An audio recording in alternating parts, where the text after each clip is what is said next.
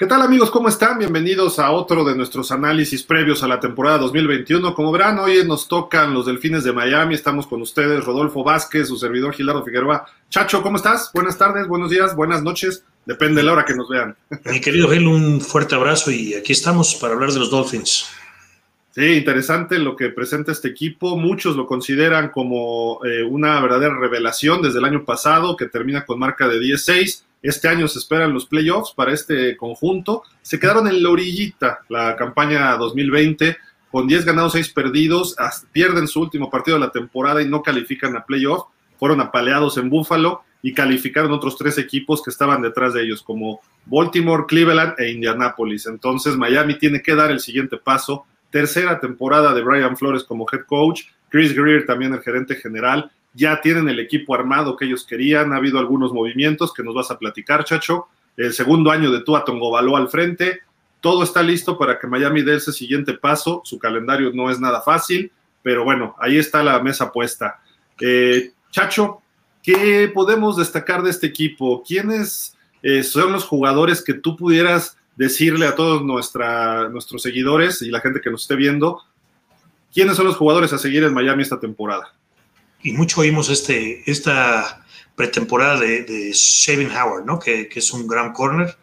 Tuvo ahí algunas broncas debido a que quería un poco más de dinero y, este, y aparentemente, pues bueno, llegó una negociación y ya está otra vez con el equipo, ya lo vimos jugar eh, la pretemporada. Creo que es una importante adición, ¿no?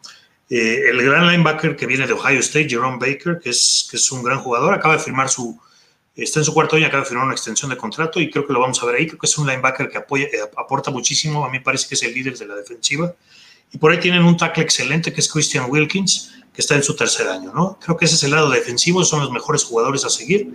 Vamos al lado ofensivo, ¿no? Desde luego, el gran, el muy mencionado Tua, que ha sido, eh, pues, el proyecto con Brian Flores, desde luego, el, es, eh, el desarrollo del equipo va, desde luego, de la mano del desarrollo de Tua, y creo que Tua pues eh, ahora sí tiene el equipo eh, para él solo y creo que va a demostrar que va, que va a ser un buen coreback, ¿no? Creo que el año pasado le, costó trabajo, todavía venía un poco tocado de la lesión que tuvo ahí en la cadera que, en Alabama, en, el colegial, entonces bueno, aparentemente pues ahí va la recuperación de esto y creo que este año puede tener eh, pues un muy buen desarrollo, ¿no?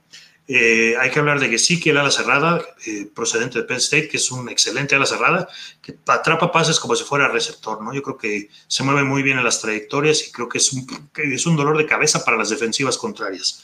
Eh, desde luego, Jalen Waddle, que es el, una de las selecciones, del que platicaremos un poco más adelante, es un gran, un gran receptor, un gran prospecto. Tenemos ahí a Miles Gaskin, que es el corredor, es, pues es el hombre importante que, que acarrea el balón, que, que, que, se encarga del juego terrestre, ¿no? Eh, firman también a Will Fuller y el, y el, que es un excelente velocista, ese es el que corre las trayectorias largas.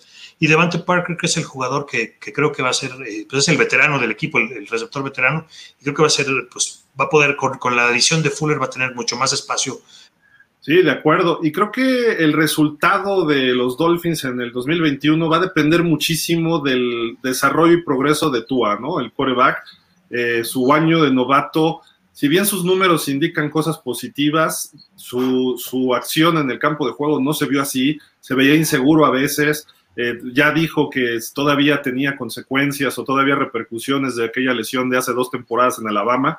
Lo que ha trabajado este año Tua se ha puesto verdaderamente un, toro, ¿no? Ya se le marcaron los músculos eh, muy bien, está trabajando fuerte, está corriendo bien, está lanzando mucho más fuerte, con más velocidad. Eh, la precisión eh, va a ir ajustándose, las lecturas también. También dijo que como que no se sabía el playbook realmente la temporada pasada. Entonces, este equipo ya es de él. Ya se fue Fitzpatrick, eh, le traen a, Jacob, a Jacoby Brissett como agente libre para estar de su reserva, lo cual me parece algo este, bastante razonable. Un veterano que puede hacerlo bien en caso de que Tua tenga algún problema o lesión, que sabemos que es un poco tendiente a esto, pero sin duda, Brian Flores y Chris Greer están casados con lo que haga Tua y los Dolphins este año dependerán, creo que el equipo está armado, falta línea ofensiva un poquito, pero dependerá de que Tua pueda dar ese salto esta temporada, Chacho. Sí, completamente de acuerdo. Creo que sí, eh, todo, toda la ofensiva depende del desarrollo de Tua, ¿no? Y creo que está armada, tiene muy buenas armas, me parece que los receptores eh, son bastante buenos, el ala cerrada es de lo mejor que hay en la liga y creo que puede tener una temporada interesante Tua, ¿no? Yo creo que dos años ya en el sistema, creo que le va a dar esa oportunidad de mejorar y va a ser uno de, los corebacks importantes. Claro, en esa división que va a estar tan complicada, ¿no? Donde están los Bills los Patriots y bueno, no, no hay que descartar a los Jets, ¿no? Que por ahí Zach Wilson nos ha dado muestras eh, de lo que puede hacer en la pretemporada, pero creo que Miami va a estar mejor que los Jets. Digo, la línea ofensiva, antes de dejarlo, tiene tres jugadores de su segunda temporada y el novato Liam Eikenberg o Eikenberg, que viene de Notre Dame. Y por ahí hay un centro que puede ser Michael Dieter, que ya viene tiempo atrás, y puede ser Matt Spura, que llegó de Baltimore, ¿no? Un veterano. Entonces, muy joven, tiene que desarrollarse esta línea para también que eso va a ser parte esencial de un buen juego terrestre y eso a su vez ayuda a que Tua pueda estar con mayor confianza. De la defensiva, prácticamente, Chacho, no sé qué opines, pero creo que no hay casi puntos débiles y aparte creo que hicieron buenos reclutamientos, pero el año pasado la defensiva le dio partidos a los Dolphins, entonces este año creo que pueden todavía ir eh, mejorando en ese aspecto. Tienen al líder interceptor de la NFL, ¿no? Claro, digo, Howard va a ser muy, muy buena adquisición y como dices, pues sí trajeron, trajeron buenos jugadores, por ahí trajeron Adam Butler, un tackle defensivo de, de los Patriots, por ejemplo, acá hay Jason McCourty, que es un corner que también, pues es un corner ya veterano. Eh, pues Miami se ve muy completo, ¿no? A mí me parece que la defensiva está muy bien y la defensiva va a ser muy importante para pelear ese segundo lugar, eh, porque a mí me parece que Buffalo es el equipo que está un poco mejor en esa división, pero Miami debe subir muchísimo este año y va a calificar a playoffs. El, el aspecto del head coach Brian Flores se ha ganado a sus muchachos, lo vimos casi metiéndose a pelear en un partido contra Cincinnati el año pasado. Es un coach joven, con mucha enjundia, jugó en Boston College, está trabado el coach, no es muy alto, pero está trabado, se pone a hacer ejercicio con sus muchachos. Eh, el lado defensivo es su fuerte, de ahí le aprendió a Bill Belichick. Hay bastante, bastante historia con Brian Flores. En su tercer año, que ya le podemos exigir de alguna forma playoffs ¿Por qué? Porque el equipo ya le pusieron lo que él quería, está apostándole a Tua Tongo Baloa, eh, la defensiva está lista, equipos especiales también Miami florece, creo que Miami tiene, eh, nada más está esperando que la ofensiva empiece a hacer clic y va a ser un equipo competitivo. No lo digo por irle a Miami, ¿eh? no crean que este balón es de otro. Pero bueno, creo que por ahí va esta situación. Miami tiene que estar en playoff este año y ahí puede, como tú lo dijiste, dar saltos, sorprender a alguno que otro, ¿no? Chacho, vámonos, ¿qué te parece con el draft? Creo que fue un buen draft para los Dolphins, si bien no cubren un área que tenían una debilidad como era el corredor en las primeras rondas, adquirieron mucho talento, ¿no? Platícanos un poquito de lo que ocurrió en el draft. Bueno, tenemos que recordar que eh, pues realmente ellos estaban en la posición 3, ¿no? Luego vino el cambio con los 49ers eh, y se fueron a la posición 12 y después, un poquito antes del draft, pues también cambian a, la, la, posición número 12 con Filadelfia, quien se echa para atrás y llegan a la posición número 6. ¿Qué toman en la posición número 6? Pues eh, Jalen Waddle, un excelente receptor eh, de Alabama que pues, estuvo lastimado en su año de senior, pero bueno, creo que tiene mucho, eh, pues mucho, un, prospecto de, juego bastante amplio este señor, ¿no? Yo creo que pues fue la primera selección y luego tenían otra selección ahí que también, la, número 18, donde eligen a Jalen Phillips, un edge de, Miami, o a la defensiva o edge, eh, luego, pues, interesante, agarran un safety, el safety de Oregon, eh, Javon Holland, que, también pues, fue un, buen jugador en colegial. Luego Liam eh, Eichenberg, de, tackle ofensivo de, la Universidad de Notre Dame, que bueno, pues fue un, excelente eh, tackle ahí en, Notre Dame, en, un equipo que pues estuvo cerca, fue, fue, fue de los cuatro finalistas del fútbol colegial, ¿no? A Hunter Long, el ala cerrada de Boston College, que es bastante bueno, que esto ya fue en la tercera ronda en donde, bueno, pues ahí le vemos, eh, vemos que Flores se tiene mucho eh, haciendo hincapié en la línea ofensiva, ¿no? Un corredor eh, de Cincinnati que era bastante bueno, Jerry Doakes, que, bueno, puede darles algo, es, tiene mucho el estilo como de, correr el balón como, como fullback. Entonces creo que Miami se armó bastante bien, a lo mejor no, no, pudo cubrir todas sus necesidades, pero, pero está haciendo un equipo con, profundidad en, el roster, ¿no? Eso creo que es bueno para el equipo y, y le va a servir mucho a Tua. Sí, sin duda, ¿eh? y creo que Jalen Waddle jugó con él en el college, entonces por ahí puede estar esa química interesante, ¿no? Y Jalen Phillips, lo, eh, se habla en Miami de que puede ser, saludos Israel Guadarrama, dice, es el siguiente Jason Taylor, le está poniendo la vara muy alta de un Hall of Famer, pero Jalen Phillips tiene ese potencial, se le ve ese potencial, ¿no? Y sí, lo, único, lo único malo es que estuvo lastimado en college, entonces bueno, eso va a ser un punto a, seguir. De, acuerdo. Y, y Jevon Howland dicen que fue un robo, la verdad, para Miami, un safety que está siempre por el balón.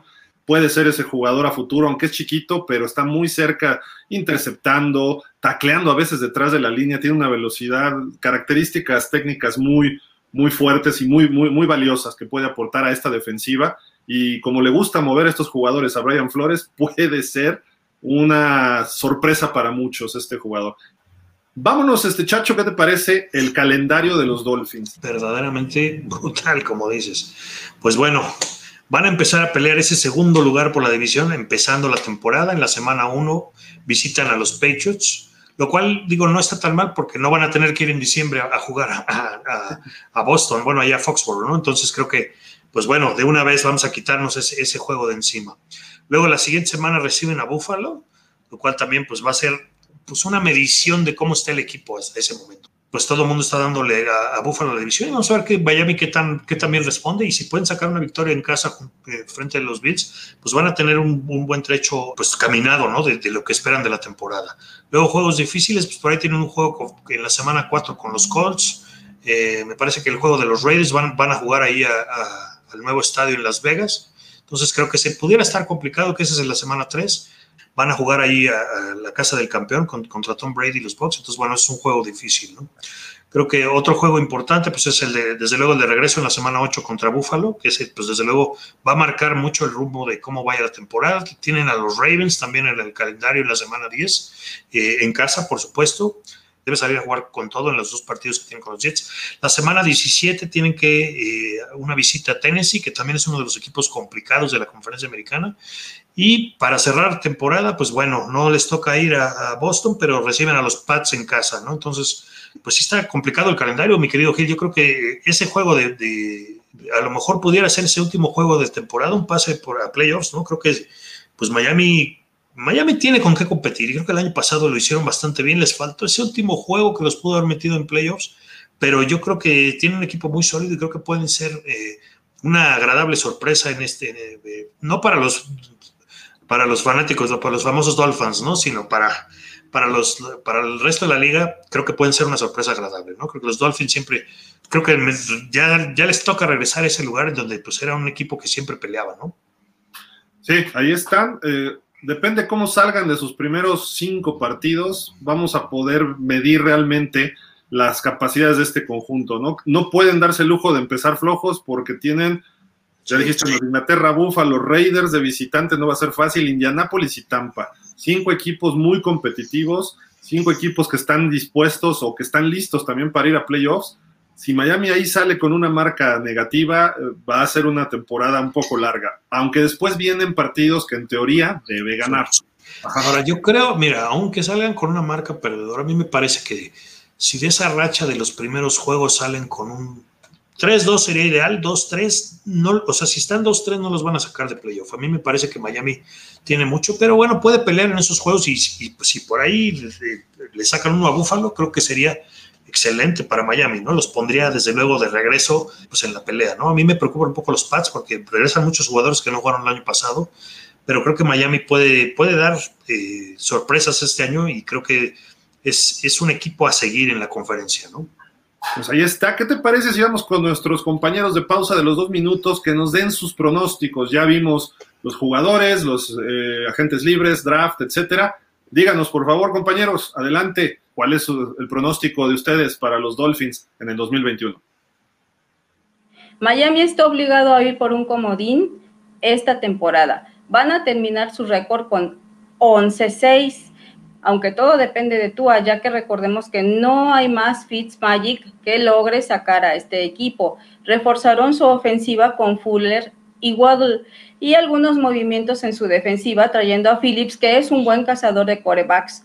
Este equipo debe de llegar al comodín. Los Delfines de Miami van a quedar con un récord de 12 juegos ganados y 5 perdidos. La defensa es muy sólida, hay presión a coreback, el perímetro es muy bueno y la ofensiva Va a depender del rendimiento de Tua, que esperemos que haya madurado. Ya le dieron más armas eh, ofensivas y pues bueno, con esto, con estas adquisiciones nuevas, los Dolphins pueden llegar a los los playoffs divisionales con este récord, con este equipo, y pues bueno, 12-5 quedan los Delfines de Miami. Miami Dolphins, los veo con un récord de 11-6, es el segundo equipo de los que hemos revisado que veo que el año pasado no calificó y este año sí lo va a hacer. Los veo compitiendo palmo a palmo con los Bills, que creo que son los favoritos para la división. Pero con esas 11 victorias se van a, se van a colar a playoff por primera vez desde hace un ratito y van a tener su primera victoria después de 20 años en playoff. Miami va a calificar a playoffs, se le va a hacer con tú su segundo año, lo veo bien, en los training camps se le ha visto muy bien, reforzaron bien en la defensiva y los veo en playoffs, pero no pasando de la primera ronda de playoffs. 11-6 es la marca que le doy a los Dolphins. Esperemos que tengan una temporada muy buena y, y Tua pueda dar el ancho que esperan los aficionados de los Delfines. A pesar de la dificultad del calendario, Tua mostrará avance significativo y ello será fundamental para que los Dolphins terminen con una marca de 11 victorias y 6 derrotas. Estarán en la postemporada, apúntenlo, aunque eso sí, seguramente se despedirán a las primeras de cambio en la ronda de comodines. ¿Qué tal, compañeros? Creo que los Delfines van a terminar con una marca de 17. Tagovailoa va a demostrar progreso en su segundo año y terminarán como el segundo lugar de la división eh, este de la americana. Como vemos, Chacho, casi todos dicen que Miami va a estar un poco mejor que el año pasado. Algunos los ponen en playoff eh, y ponen que están avanzando. Así de que la expectativa es alta en el sur de la Florida. ¿Cuál es tu pronóstico para esta temporada para Miami? Pues mira, el año pasado quedaron 16, yo creo que este año van a quedar eh, 11-6, ¿no? A mí me parece que sí van a calificar, eh, sin embargo, creo que van a ser el segundo comodín de la división. Creo que eh, pues pueden ahí dar, dar, dar sorpresa, ¿no? Yo creo que tanto tanto los Pats como, como los Dolphins se pueden meter a los playoffs y, va a estar interesante, ¿no? Creo que Miami tiene, tiene mucho, un futuro promisorio, ¿no? Y, y si Tua desarrolla lo que tiene que desarrollar este año, es su segundo año, ¿no? Regularmente dicen que los corebacks desarrollan el tercer año, pero Tua creo que tiene todas las armas para hacerlo este año y creo que puede ser, eh, pues es desde luego la clave, la clave del equipo y creo que puede ser una temporada interesante para los Dolphins. Yo le doy exactamente la misma, eh, el mismo pronóstico que tú, 11 ganados, 6 perdidos a los Dolphins este año. Eh, sí creo que les alcance para playoff. Optimista sería pensar en 12 o más. Eh, pesimista sí sería eh, pensar en abajo de 9, que sea una temporada perdedora. Entonces, los veo en playoff como Dean y quizá ahí pudieran colarse a la ronda divisional, depende cómo lleguen a, a la postemporada. Pero bueno, con esto terminamos este equipo de los Miami Dolphins, Chacho. Eh, muchísimas gracias, como siempre. Les recordamos, amigos, denos el like, eh, suscríbanse al canal, péguenle a la campanita para que también eh, tengan notificaciones. Recuerden, 32 días, 32 equipos de la NFL previos a la temporada 2021. Muchísimas gracias, Chacho. Nos estamos viendo en otros eh, pronósticos, o bueno, previos de la NFL. Y muchas gracias a ti y en efecto nos vemos en siguientes programas eh, de pausa, ¿no? Un saludo a todos los que nos siguen. Y también recuerden que estamos en todas las redes sociales que aparecen por allá abajo, estamos en podcast, estamos en Instagram, estamos en video, tenemos esta información toda la semana, eh, diferentes programas. Muchísimas gracias, pásenla bien. Nos vemos en el siguiente. Bye.